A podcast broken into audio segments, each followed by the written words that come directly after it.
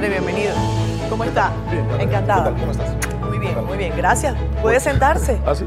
Allá siento. Ah, Hay asiento. hay- Yo había pensado cambiar las sillas, padre. Porque, porque- quizá, sí, bueno, si a usted le molesta en esta silla, yo busco otra ahora en un ratico. ¿Y para qué ya? Si estamos no, aquí. se lo digo porque usted eh, normalmente eh, lo vemos en la calle, eh, a veces en posiciones que Eh, no a- son a- tan así, cómodas. así, hasta parezco burgués, así. Ay, Eso le iba a decir, hasta, hasta, con, hasta con camisa eh, Lacoste y demás. Esa camisa me la dieron. ¿Quién? Un amigo. Entonces dije, Pero usted vino para la entrevista. Vino hasta sin gorra. no, la gorra la tengo ahí. Lo que pasa es que dije, por lo menos, eh, déjame comenzar a experimentar cosas. Entonces vine. Pero mi intención era venir con mi gorra y con mi suerte de, de Loma Miranda. Pero la tengo ahí. Claro. En el vehículo dejé. Dije, bueno, pero, pero aquí estamos, que es lo más importante. Padre, una semana de muchas noticias. Noticias. Sí, noticias vinculadas a, a su quehacer, noticias, eh, bueno, tenemos desde febrero, inicialmente, sí. eh, eh, con el cuento de que viene el lobo. Sí. ¿No? Pero resulta ¿Llegó que- el lobo? No, pero resulta que Caperucita fue la, que, la más perjudicada. no, mentira, mentira. Eso es, eso es crónica de una muerte anunciada, todo ese tipo de cosas.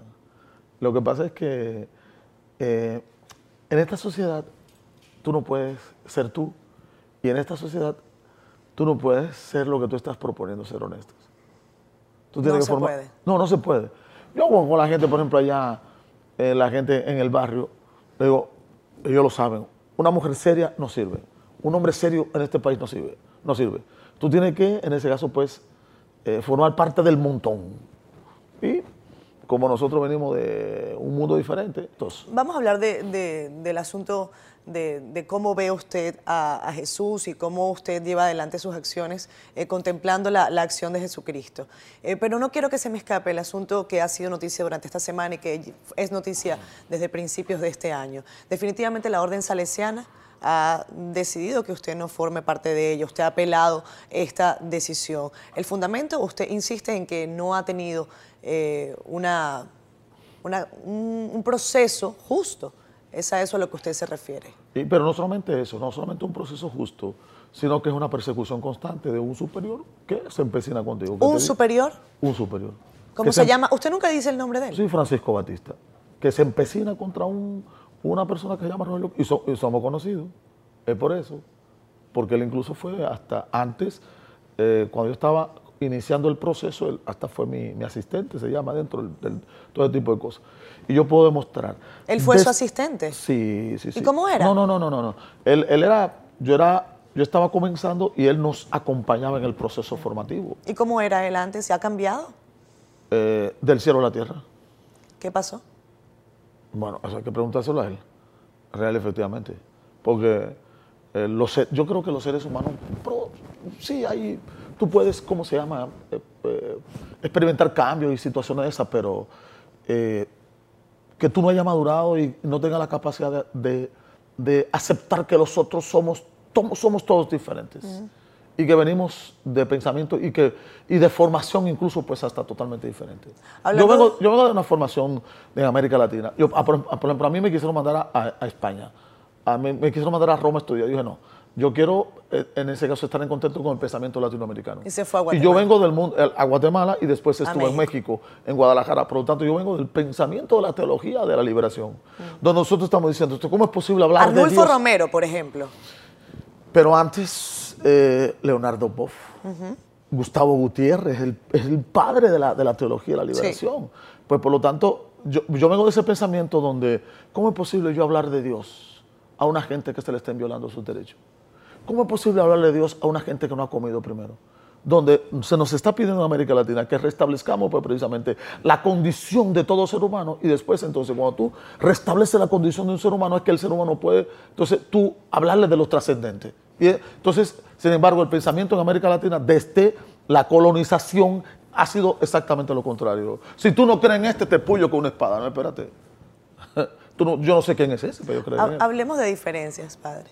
Eh, Monseñor Masalles ha dicho recientemente eh, que él no lo conoce y que incluso por eso no podía invitarlo allá a Baní, a que forme parte de, de, su iglesia. Eh, usted ha dicho, él, bueno, le ha, dado, le ha dicho unas palabras muy fuertes, las vamos a ver eh, a continuación. Víctor Masalle, él que se dedica a resolver lo que yo sé de él, coño, para que venga a hablar de otro. Ay, hmm. ay, ¿Qué usted sabe del padre? ¿Qué usted sabe? No, no, no. Yo lo voy a decir en su justo momento. Dile que me siguen chinchando. Ay. Pero yo esperaba que él me invitara a su diócesis, porque él es muy espiritual, entonces yo estoy metido en el mundo de lo social. Que me invite a su diócesis. Y yo me voy con gusto a trabajar. ¿Lo espera? Sí, y yo me voy con él a trabajar allá, sin ningún problema. es que no. Lo que pasa es, ¿cómo se llama? Que tú no puedes tampoco, si tú dices que tú no, tú no conoces a una persona, tú no puedes venir después a hacer una retilera de, situaciones. Un, un, rosario de cosas, como decimos vulgarmente, ¿no? Absolutamente. Pero él dice que usted siempre estuvo separado de la orden salesiana. No, eh, eso, es, eso, es, una de las cosas que él no conoce. Nunca estuve separado de la orden salesiana. Siempre estuve ahí esperando precisamente. Lo que pasa es pues, precisamente que a mí me tocó hacer un proceso de formación, incluso pues hasta totalmente diferente, donde yo estaba en un mundo solo. Yo estuve, por ejemplo, en la diócesis de, en la diócesis de San Francisco de Macorís. Mm. En la diócesis de San Francisco de Macorís un año, nunca ni siquiera un salesiano o el superior ni siquiera me visitó a ver qué estaba pasando conmigo. Yo, por ejemplo, las acciones que comencé, yo regreso, por ejemplo, y nunca me dijeron, Rogelio, mira, hay que hacer este, este, este, este, este y este proceso. Por lo tanto, es un desconocimiento, pues precisamente. Y hablar así única y exclusivamente por hablar, eso no es correcto. Pero dicen, Rogelio desobedeció a la orden salesiana. Yo puedo demostrar que no hay desobediencia, real efectivamente, porque no es lo mismo una obediencia que una orden de traslado. Sí. Yo tengo una orden de traslado a la ceja Antioquia y esa orden de traslado no reúne ni siquiera las condiciones para tu obedecer por tres razones fundamentales o tres motivos fundamentales. El primer motivo es el superior que me está mandando a la ceja Antioquía no tiene, en ese caso, jurisdicción hacia donde me está mandando. Por lo tanto, yo tendría que tener una carta que me diga que el superior de allá me recibe. Yo no tengo esa carta para yo poder obedecer desde el punto de vista incluso pues humano. Segundo, dicen que ese curso dura tres meses, pero eso es de manera verbal. Eso no está escrito en ningún sitio. Yo tengo que tener una segunda carta que me diga ese curso va de tal sitio, de tal fecha, a tal fecha. Y tercero, que es peor, este es un exilio religioso. Lo que quieran, lo que quieran. ¿Por qué? Porque a mí me mandan a la ceja Antioquia pero cuando termine el curso, ¿dónde voy? ¿Qué hago? ¿Me quedo allá? ¿Regreso para acá? Pero eso no es nuevo, padre. Eso, ha pasado con otros, con otros sacerdotes acá en República Dominicana. Eh, no. Nunca había pasado. Así no. Así no. Así no.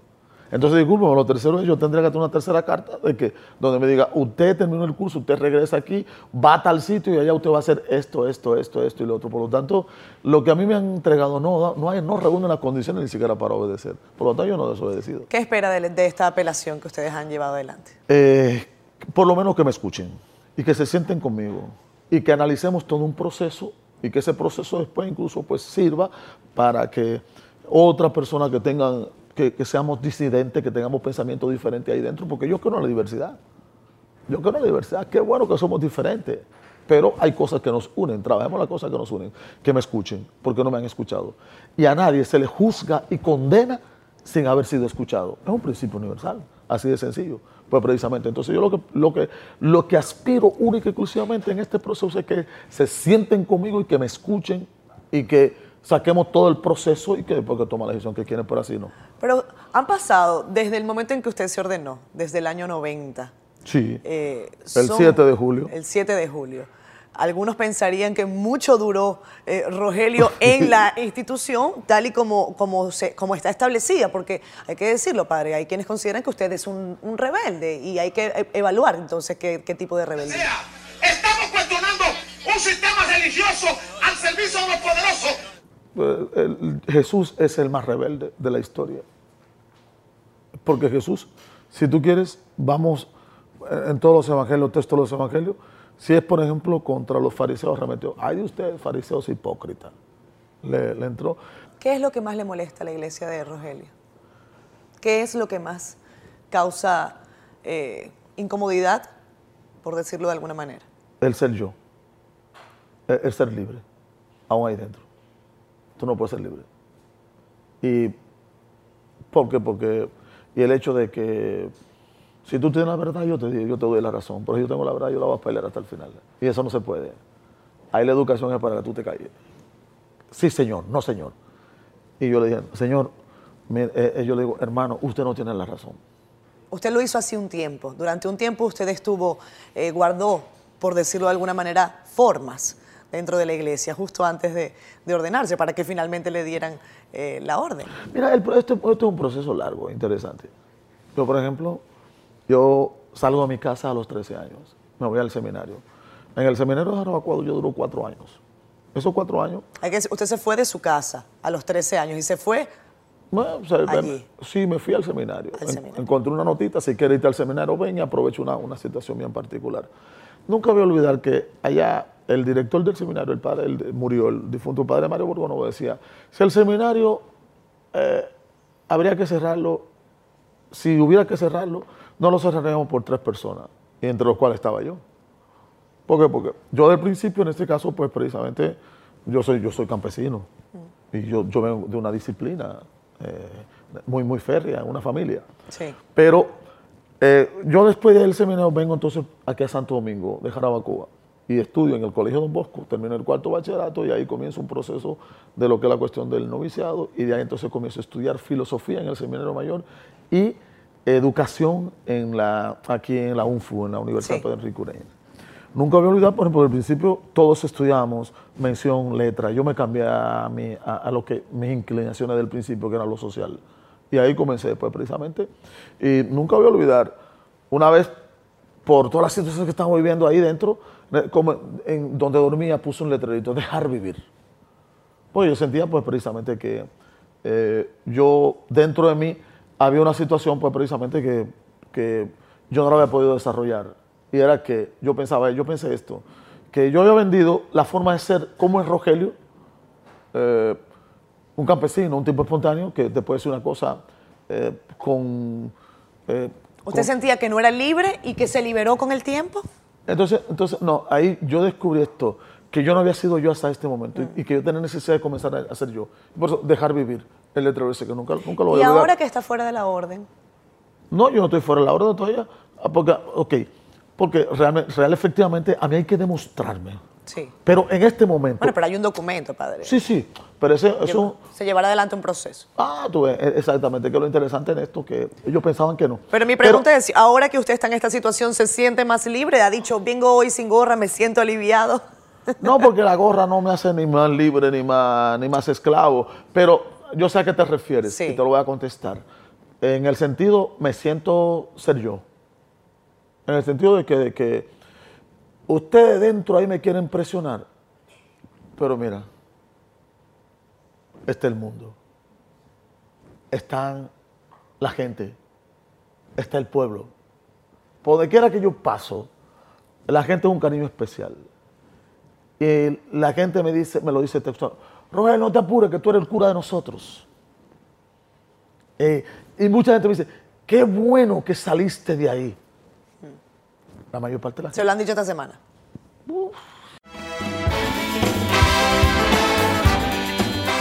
Padre Cristo Rey. Cristo Rey fue muy importante para su vida. Eh, esa obra de tantos años, eh, ¿cómo está ahora? Mi espíritu camina por la calle de Cristo Rey. Yo tengo que reconocerlo. Fueron 11 años de intensa lucha, batallas continuadas. Y sobre todo, pues, de compromiso. Porque nosotros lo que logramos en Cristo Rey fue traer el barrio a la iglesia y la iglesia llevarla al barrio. Un proyecto de empoderamiento, como se llama. Y tuve chance, pues precisamente me dieron ese chance de, de ahí un poco. Y entonces, nosotros ahí teníamos 23 programas. Por lo tanto, había programas para los jóvenes. Tenemos programas para los ancianos, organizados. Tenemos programas deportivos para los jóvenes. Tenemos programas de música. Tenemos, ahí nosotros tenemos el campamento más grande de, de- del país y de América Latina. Nosotros reuníamos en verano, ahora en, en verano, de 5 mil muchachos. Y las Pascuas juveniles ahí eran de 3 mil a 4 mil muchachos, jóvenes. ¿Por qué? Porque todo el mundo volvió a la iglesia. Yo nunca voy a olvidar, por ejemplo, que siguen mucho esos muchachos el programa Educación la mejor opción en el dominico americano. ¿Por qué? Porque de ahí se formaron unos, fueron salieron unos 52 jóvenes. Que se, nosotros en ese caso pidiendo, tocando puertas. eh, logramos. Padre, pero esa, esa acción que usted llevó adelante durante 11 años en Cristo Rey, eh, quizás cambió cuando usted salió de allí, cuando se, bueno, lo llevaron, lo trasladaron a La Vega. eh, ¿no? es- eso cambió. Eso O su, su ejercicio va- varió o no? Eso los desbarataron. El mismo superior Pancho. Ese señor fue que me sustituyó ya. Y él le dijo a uno de los muchachos, vengo a desbaratar el trabajo de Rogelio. pero, esto usted, no es ¿por qué, nuevo. pero porque usted no llevó ese esquema que tenía en Cristo Rey a La Vega. No, la problemática es que yo no fui a La Vega. Yo cuando salgo de Cristo Rey, yo tenía, una, yo, yo, ten- yo tenía la misma situación, ahora era para España, Madrid, Sí. España. Pero ¿cómo iba a coger para Madrid, Te digo, España? yo me quedo acá. No, era, era mucho más complicado porque yo, había- yo había recogido un millón de firmas contra las sedes, de Norte y de Sur, que nosotros le llamamos Jode Norte y Jode Sur en aquel momento. Eh, por toda la situación, pues, era un cambio que venía, no entendíamos que esto, esto, esto tenía que cambiar, un eternos apagones, no apagar apagones y cosas esas, la cosa ha cambiado mucho de, allá, de allá hasta este momento. Entonces, pues precisamente, yo no fui a- a- a a, a La Vega, sino que yo fui a Nagua. Y cuando yo llego allá, y me recibió pues, precisamente el obispo María de Jesús Moya, eh, que yo nunca olvidaba sus palabras cuando yo llegué. Venga, usted llegó a su casa, recupere su alegría sacerdotal, porque yo me quiera que iba, ¡pum! todo el mundo, era atacarme, como yo digo vulgarmente, era, era tremendo. Yo fui allá entonces, pero yo no tenía, yo tenía la- allá eh, en Nagua, en Nagua éramos tres sacerdotes y habían tres parroquias, a mí me encargaron de una parroquia. Por lo tanto, yo en esa parroquia yo tenía unas 15 comunidades. Yo lo que hice fue atender un poco toda esa situación porque es que fue muy fuerte el cambio de, de- de aquí de Cristo Rey, Sí. de esta pastoral urbana, fue precisamente a una Pastoral rural. rural. Sí. Yo no, yo no tenía esa experiencia, pero comienzo entonces pues precisamente a, a hacer el trabajo. Y al año, pues de estar allá en Agua, yo me, yo me pongo a organizar a los campesinos, sobre todo, pues precisamente porque yo nunca voy a olvidar la, la situación de los campesinos de mucha pobreza, mucha miseria. Padre, perdone que lo interrumpa. Antes de hablar de, de la situación del, del campo, de la situación rural, que usted ha tenido además una batalla de mucho tiempo, eh, en el plano rural, en el plano urbano, disculpe, cuando usted sale de Cristo Rey, eh, posiblemente muchos de los muchachos que estaban allí, y en esto quiero que me sea eh, lo más honesto posible, eh, quizás algunos de ellos se perdieron en el camino, ¿o no? Uf, infinidad, que ahora yo lo veo y me dicen, si tú hubieses estado aquí fuera otra cosa. ¿Y cómo están ahora? Eh, ya deshecho y muchos han muerto. También fruto de la violencia, porque nosotros lo que hacíamos era que ese tipo de gente incluso hasta lo buscábamos. ¿Le duele programa. eso? No solamente me duele, sino que eh, hasta cierto punto cierta responsabilidad desde el punto de vista hasta pastoral y humano, porque ellos confiaban en mí, confiaban en el trabajo que teníamos. Entonces eh, yo tuve que agarrar e irme. Pero también tengo que decir que hay mucha gente entonces que aprovechó para, de esos mismos jóvenes para eh, seguir adelante. Y por ejemplo ahí está la Casa de la Cultura en Cristo Rey, que la dirigen los muchachos que fueron formados ahí. La mayor parte de estos muchachos que tuve en los medios ahora, casi todos fueron formados ahí en Cristo Rey. La mayor parte de estos muchachos que están en música urbana y todo ese tipo de cosas, en el tigueraje de esa música, fueron formados allá en los programas artísticos que teníamos. Pero la Y- música urbana no necesariamente está considerada por muchos como algo muy cercano a Dios. No, es, eh, no, no, no, no, no, no, no. Los muchachos que andan tocando todo tipo de, de música, pues precisamente, eh, fueron formados casi todos ayer. Nosotros lo- estábamos haciendo el listado de las autoridades, por lo menos hay 10 que fueron formados ahí, en la parroquia de Cristo Rey, en el centro juvenil. Entonces, es indiscutible que muchos se perdieron, pero muchos en ese caso aprovecharon y eso fue como un, un trampolín para ellos en ese caso, pues, seguir adelante. ¿Un caso especial que usted recuerde, padre? ¿Alguien cercano a usted? ¿Algún joven que usted haya estado muy cerca y que... A mí me llevaron una muchacha. No quiero decir el nombre porque está eh, caminando muy alto. No la soportamos. Está metido en todo. Yo le dije, si tú quieres vete, que yo no tengo tiempo para ti. Pero yo le doy comida todos los miércoles a los hueles cemento allá en, la, en las cuevas del malecón. Y tengo una escuelita en la parte más pobre del barrio, se declara, y voy para allá. Ahora a ver qué es lo que está pasando allá, pero yo no tengo tiempo para ti. Y si tú quieres, quédate. La tipa se quedó. Después de ahí se graduó con honores en la universidad y es encargada ahora en un sitio incluso hasta de, de- del personal de, la- de la- de lo humano, ¿cómo se llama esto? De, la- ¿De recursos humanos? De recursos humanos. Una, una- una persona brillante.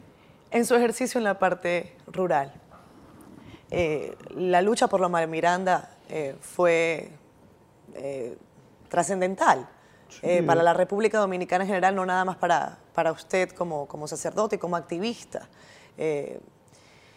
Usted decía en ese momento que habían diputados que habían recibido dinero de las mineras. ¿Usted tiene cómo probar eso, padre? claro que sí. Y se reunieron en Bonao. Los últimos cuartos que repartieron ahí. Pero ellos no han entendido esto. pero reunirse no, no, quiere decir recibir dinero. Ah, claro que no. Claro que no, pero la reunión fue para eh, la última entrega. ¿Cómo se enteró usted? Más de 600 mil. Bueno. ¿Más de 600 mil? Más de 600 millones. Más de 600 millones repartieron ahí. ¿Entre cuatro personas? No, eran, eran seis personas. Eran seis personas. ¿Seis legisladores? Seis legisladores que estaban ahí. Eh, si te digo cómo me enteré, me fuño, porque no puedo seguir trabajando. Eso tendré que llevármelo. ¿Usted tiene ojos en todas partes? Eh, no, porque no soy Dios. Y gracias a Dios que no soy Dios. Pero estoy metido en, en, el mundo. Yo no soy cura de una oficina. Voy a la oficina y hago cosas de oficina. Y te la puedo hacer perfectamente. Pero prefiero estar en contacto con la gente. Mm. Y como yo me metí a ese mundo no para que me contaran yo, por ejemplo, los sindicalistas, yo los conozco a todos, el mundo del sindicalismo. Eh, hay dentro, en el mundo de los grupos eh, formados en la sociedad y cosas, yo los conozco casi a todos. Me quise meter para que no me contaran. Porque yo tengo que decirte también, yo, además de ser curioso, soy sociólogo. No quise hacer, no, no, la tesis la tengo hecha, pero no la quiero entregar, precisamente porque entiendo que no me enseñaron muchas cosas ahí dentro. Pero no importa. Eh, o porque tiene miedo que no salga bien. Yo creo que las dos cosas, está bien. las dos.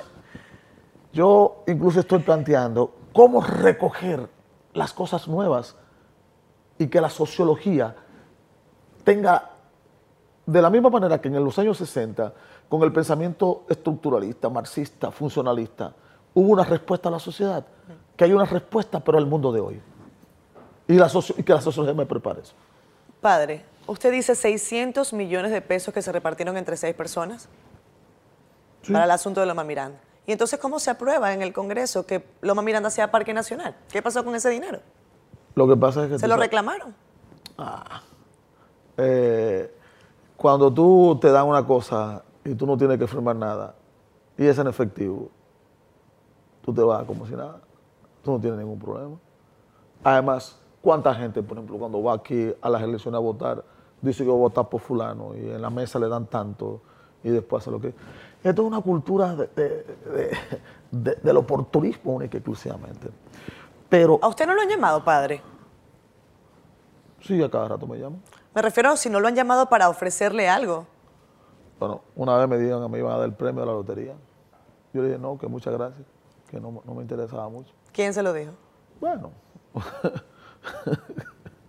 Eso es parte de la, cosa que uno tiene que llevarse a la tumba para uno poder seguir sobreviviendo. ¿Cómo está el campo, padre? ¿Cómo está el campo desbaratado, dominicano? Desbaratado.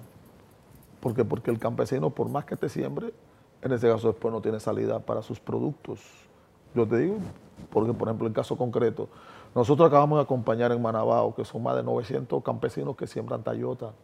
Esa tayota ellos la recogen y la llevan a, a Dajabón, sobre todo porque el, el, mercado es fundamentalmente con Haití, pero tú llevas la Toyota allá y te dan lo que, ellos le, lo que ellos quieren al campesino después. Pero nosotros, por ejemplo, ahí tenemos un programa de popularización de los invernaderos. Un campesino que te siembra 20 tareas de Toyota, lo, lo, mismo te puede sacar una tarea con un invernadero, pero después que tú tienes eso, la comercialización de eso, ¿por qué? Porque aquí todo el mundo tiene... Usted ha hecho ferias con su... Eh, cada, aquí todo el mundo tiene su propia esquina. El que vende aquí, tú tienes que vendérselo a ellos. Ellos le ponen el precio. El que vende, el que compra Toyota, ya hay gente que compra eso y ellos le ponen el precio que ellos quieren única y exclusivamente. Por lo tanto, el que lo siembra no tiene ningún tipo de oportunidad, sino que el intermediario es, el, que, el que se lleva la mayor parte. Padre, usted dice, yo soy sacerdote, soy sociólogo, pero ha dicho, eh, yo no soy político. No. Usted va adelante, bueno, en medio del movimiento de la Marcha Verde, lo hemos visto en distintas oportunidades allí. ¿Por qué no ser uno de los líderes de la Marcha Verde que lo que se le critica es que no tiene precisamente un liderazgo que lleve adelante la lucha? Pero a mí nunca me han pedido eso. ¿Y si se lo pide usted lo hace? No, Porque real, efectivamente, vamos, vamos con lo primero. ¿Qué ha pasado aquí, por ejemplo? Ah, que yo soy, quiero ser presidente. ¿Y quién te pidió a ti? El pueblo te dijo a ti que tú querías fuera presidente. No. Entonces, pues, por lo tanto, si, yo, si uno viene, por ejemplo, y comete ese error, yo pienso que comete un error. Porque aquí lo que hay que construir un proyecto, pero con el pueblo, ni que exclusivamente. No que los que externamente han querido dirigir al pueblo, cuando el pueblo, en ese caso, tiene, tiene su propia, como su propia dinámica y va pues siempre adelante. Lo preciso, usted no quiere ser, no quiere tener un cargo público, no quiere ser político. No, no me interesa. En este momento no me interesa. En este momento. No, no, digo, porque yo, porque yo estoy aquí vivo ahora. Sí. Eh, eh, no, se lo pregunto porque quizás en 10 años. ¿O en 5? En 10 años, en 10 años yo. ¿O 5 y, yo estaré vivo. bueno, en el 2020. No, pues el 2020 está, ya está ya a la vuelta y a mí no me interesa. Es que real, efectivamente, yo me he dedicado eh, siempre a la crítica constante, pues precisamente, de lo que ha sucedido en, el mundo político en, este país. Y que lo que tú critiques, tú termines ahí. Sería demasiado incoherente. ¿Ves? Sería demasiado incoherente. Entonces, no sería honesto. Eso no. contradice pues, perfectamente mi accionar y mi praxis hasta este momento. Hay una denuncia eh, muy delicada, padre, que usted ha, hecho, y no solamente usted, hay campesinos que en distintas oportunidades han dicho que hay un negocio irregular con la importación de ajo en el país. Y es una denuncia eh, muy compleja porque involucra eh, a un alto funcionario del gobierno, al ministro administrativo de la presidencia. Usted mantiene esa denuncia, tiene cómo demostrarlo, y cuando le digo si tiene cómo demostrarlo, es porque es una de las críticas que se le hacen a no solamente a Rogelio Cruz, sino a distintos activistas eh, de la República Dominicana. José Ramón Peralta, ese de la presidencia, es socio de Danilo. ¿En qué? En importación. Y ellos importan ajo y cebolla. Aquí se cultivaban más de 13 mil tareas de ajo ahí en el pueblo. Ya no se puede. Eso se, redujo a 3 mil tareas. Entonces ahora quieren eliminar hasta esas 3 mil tareas porque el negocio grande de ellos está, de José Ramón Peralta, está en la importación del ajo y la cebolla. Que vayan a Constanza. En Constanza pues, se producía el ajo, la mayor parte de ajo que se podía en ese caso, que el, mercado dominicano en ese caso necesitaba para, para su subsistencia y ahora no se está produciendo ni siquiera la, décima parte del ajo que se producía. Pero no lo pueden producir. ¿Por qué? Porque real efectivamente está, acá, está amparado, está acaparado, es la palabra, por el funcionario que tú bien mencionas y que todo el mundo lo conoce y que todo el mundo lo sabe de conocimiento público. Pero, una, cosa, pero una cosa es mencionarlo, padre, y otra cosa es tener un fundamento eh, en documentos, en pruebas. Hubo un juicio del presidente del Frente Agropecuario del PRM y ahí está los resultados. Tuvo que, eh, está, lo, perdió el caso. ¿Y, la justicia aquí en manos de quién está? Tú puedes llevar los documentos que sean. Y a, ti, a, un juez al que se le baja en línea, tú tienes que hacer lo que... No puede actuar, en ese caso, con independencia que es una de las problemáticas serias de este país. ¿Cómo se cambia esto, padre? usted ha dicho, se necesita, la patria necesita una revolución, ha dicho usted. Sí. ¿Una revolución de qué tipo? Eh, moral. La revolución no es como algunos piensan, agarrar una ametralladora y se la montaña a tirar tiro. Ya ese tiempo pasó. Yo creo que habrá que... Ni dos piedras. Yo creo que habrá que otra vez que retomarlo. ¿Las dos piedras? Eh, las dos piedras y otra cosa también. Pero real, efectivamente, eh, necesita una revolución moral, económica, eh, social, religiosa. De lo contrario, pues precisamente, solamente te voy a decir esto para que la gente entienda qué es lo, qué es lo que estamos planteando. En República Dominicana no se pueden producir los cambios, ningún cambio en este momento. ¿Por qué? Porque incluso el marco jurídico, yo no soy abogado, yo lo que soy cura y sociólogo, el marco jurídico que tiene esta sociedad es del derecho de Francia de Napoleón napoleónico, de la Edad Media. ¿Y cuál debe ser? Por lo tanto, hoy se necesita un nuevo marco jurídico que dé respuesta a este tipo de situación, de forma tal que las pruebas que ha presentado este señor contra este funcionario, oigan, incluso el pueblo tenga participación para que se demuestre lo que hay. Y yo te traigo gente aquí de Constanza que te van a mostrar dónde ese señor guarda todo los ajo allí en Constanza. ¿Y por qué no lo buscan? Por decirte una sola, una sola cuestión. Pero desde el punto de vista religioso, por ejemplo, desde el punto de vista religioso se necesita una, una revolución también. La, la, iglesia se rige por el derecho yo, canónico. Yo le pregunto por qué, qué, tipo de revolución, porque hay ejemplos cercanos de revoluciones. La revolución eh, bolivariana eh, la bautizó Hugo Chávez en Venezuela, la revolución eh, castrista de Fidel Castro y, y Aquí hay que volver a Duarte, a 1844, el proyecto de Duarte. ¿Nada que ver con Chávez, nada que ver con Fidel? Yo creo que eh, Venezuela resolvió su propio problema con Chávez, Cuba su propio problema con, en ese caso con Fidel. Nosotros tenemos modelos acá. Eh, Pero a mí modelos. me parece que no lo resolvió, a mí me parece que lo hicieron aún más complejo, ¿no? Es mi opinión. No, no, al contrario, que nunca se ha aplicado. El proyecto de Duarte... Esas revoluciones nunca se aplicaron, nunca funcionaron. ¿Cuál?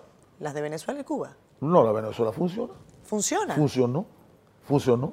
Yo incluso en Venezuela estuve, estuve con Chávez, sentado así mismo, los dos. ¿Y cómo ve usted a Venezuela hoy? En una revolución que según usted funciona. No, yo no digo que funciona, yo digo que por lo menos que funcionó. ¿Y se acabó? Eh, no hubo continuidad. Parece que no. Era como para mostrarnos un poquito de la gloria, de lo que pudiera ser. Pero no importa. Eh, Venezuela, yo pienso, yo nunca, nunca voy a olvidar, por ejemplo, cuando el terremoto, tanto de Haití como de, en, en, Chile. Sí. Yo fui, estuve en, en, Haití, fui unas 21 veces y después fui a, a, a, Chile también. En Chile me encontré con un, esa, ese letrero en todos los sitios tan lindos. Chile, los chilenos resolvemos nuestros propios problemas. República Dominicana tiene que resolver su propio problema. Padre, República Dominicana y sus conflictos. Dice usted que hay que buscar un nuevo camino, una nueva forma de hacer las cosas y habla de, de Juan Pablo Duarte. Eh, ¿Se considera usted un nacionalista? Eh, más que nacionalista, un ser humano altamente preocupado por lo que está pasando en mi país y por lo que está pasando en el mundo. ¿Qué es lo que más le preocupa de lo que está pasando en República Dominicana? Ya me ha hablado de la justicia, me ha hablado de las instituciones. Que aquí no hay una institución en la cual tú puedas creer. Porque aquí lograron lo que querían, que era desinstitucionalizar el país. Al desinstitucionalizar el país, lograron lo que querían, que era el caos, el desorden a todos los niveles. Y antes de la pausa hablábamos del proyecto de Duarte. Sí. El proyecto de Duarte puede resolver esto. Porque solamente hablamos aquí en República Dominicana de tres poderes. Pero el poder del pueblo, que era el cuarto poder que Duarte planteaba, nunca se ha aplicado. Pero padre, pa podría parecer una contradicción eh, apelar a que el modelo de Duarte podría ayudar a resolver las cosas en el país y decir que, por ejemplo, el sistema eh, napoleónico no funciona. Son dos no, esquemas no, que no, están... No, no, no, no. Estamos diciendo, pues precisamente, yo estoy apelando a un, a un nuevo poder, el poder del pueblo que nunca se ha aplicado. Y el poder del pueblo no está recogido en el código napoleónico. No, no, no hay contradicción. Por lo tanto, yo estoy, entonces, pues por lo tanto, y esa revolución conlleva, por lo tanto, que una, una nueva constituyente, una constituyente donde se recojan pues precisamente el pensamiento actual y la realidad de este país en los momentos actuales. ¿Quién pueda llevar adelante eso, padre? ¿Alguna persona que usted haya evaluado? Porque usted, así como, como me lo señala, tiene muchos años como activista. No tiene que decirme uno, pero la gente necesita rostros, porque las ideas necesitan caras. Hay un grupo que se está reuniendo ya, que en el momento pues precisamente saldrá, o saldremos, donde real efectivamente pediremos la participación real y protagónica de la gente y del pueblo, para que sea el pueblo y la gente la que podamos en este caso construir un proyecto más que construido desde arriba, desde la base, que es lo que Duarte planteaba, que es precisamente el pensamiento de Gregorio Luperón y después en ese caso lo que le dieron continuidad a través del movimiento, en ese caso de la restauración, a, a todo esto. Hablemos del caso de, de, la migración haitiana en República Dominicana, padre. Eh, usted tuvo un conflicto eh, muy famoso con la legisladora Sonia Mateo hace algunos años. Yo soy loco y tú una ladrona. Justifica lo que tú tienes, ladrona. ¿Se arrepiente de ese, de ese momento? No, porque son, son, son cosas que tú tienes que decir y punto ya. Y más que arrepentirte después precisamente aprender de ellas. Pero tú... Pero como padre usted no se arrepiente. Fue una, una ofensa eh, directa, ¿no? No. La que ofendió fue ella. Además, además tú, tienes, tú tienes que tener cachaza para ser una legisladora y pasar por medio de una, de una protesta. Espérate. ¿Cree usted que lo hizo ella a propósito? Eh, no, porque como no hay mucho aquí, fue una cosa así. Migración haitiana. Recuérdate que Miranda está protegida por una sentencia del Tribunal Constitucional 177-13. Correcto. Los organismos internacionales impusieron al Estado Dominicano la 178-13, que es sobre la cuestión de migración. Pero todos los países tienen sus leyes migratorias que se aplique su, la ley migratoria aquí en el país también.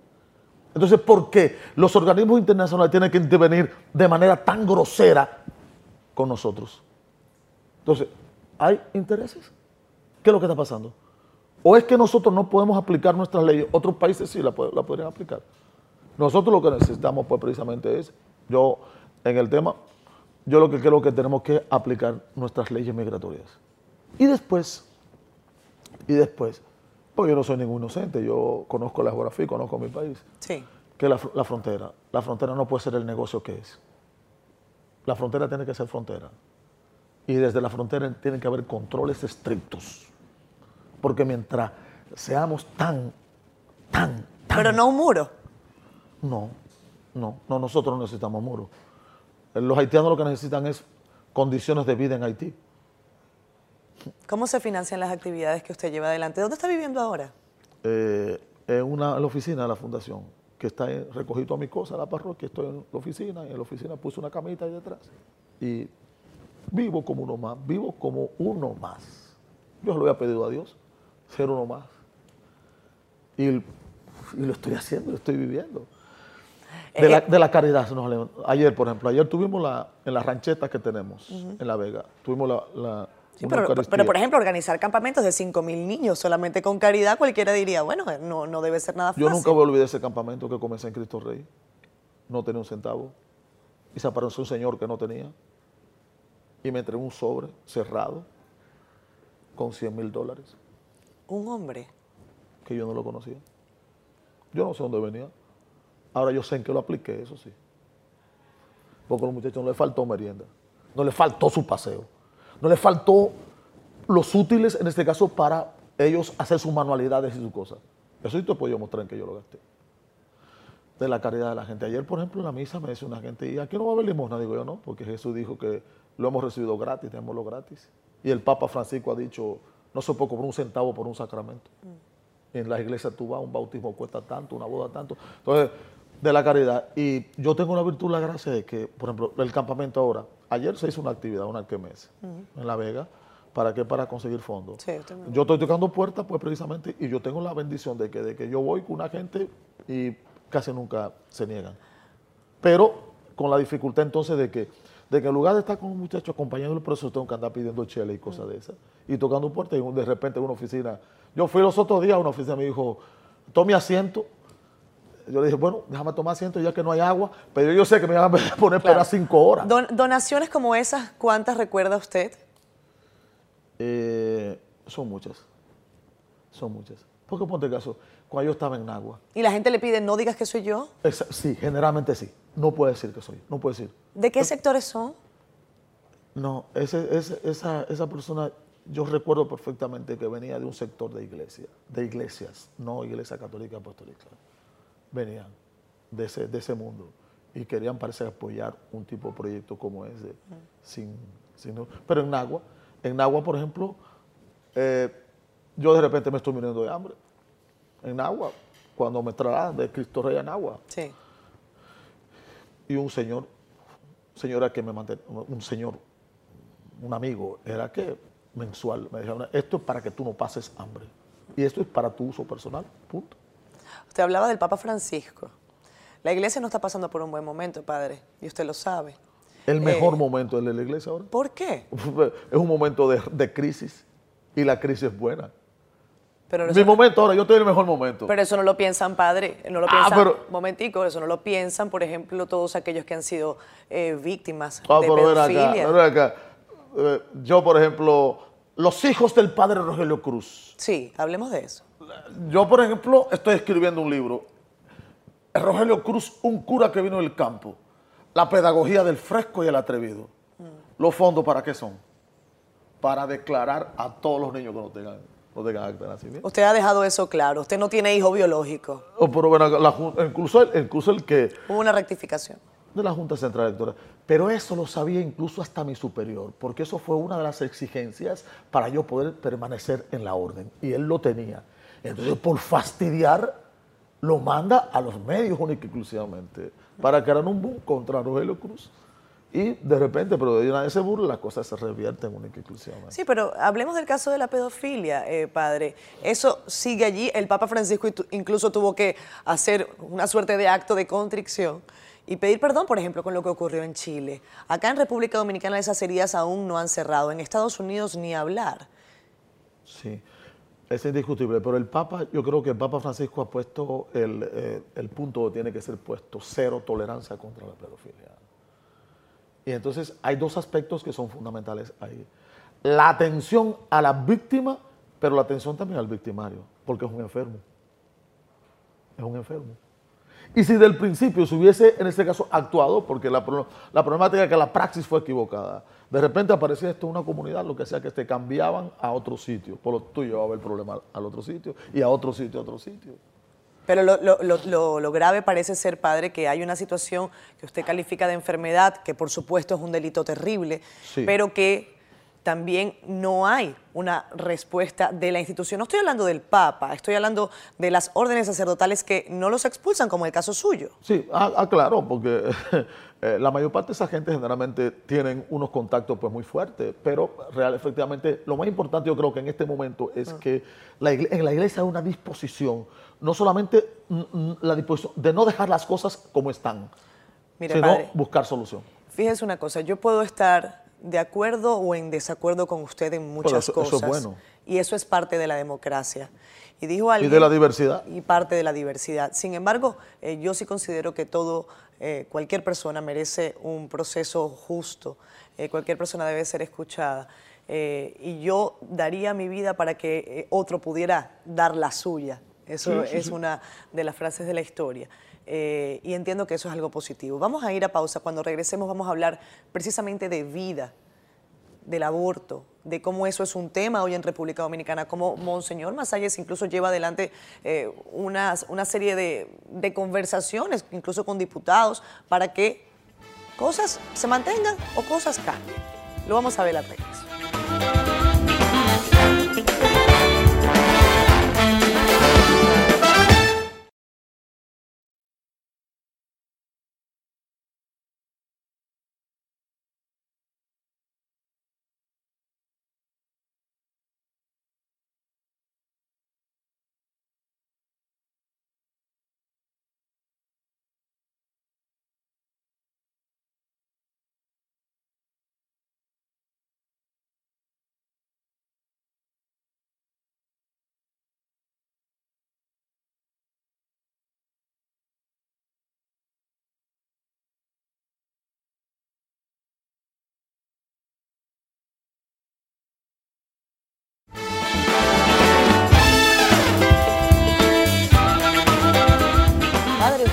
Vez se ha enamorado?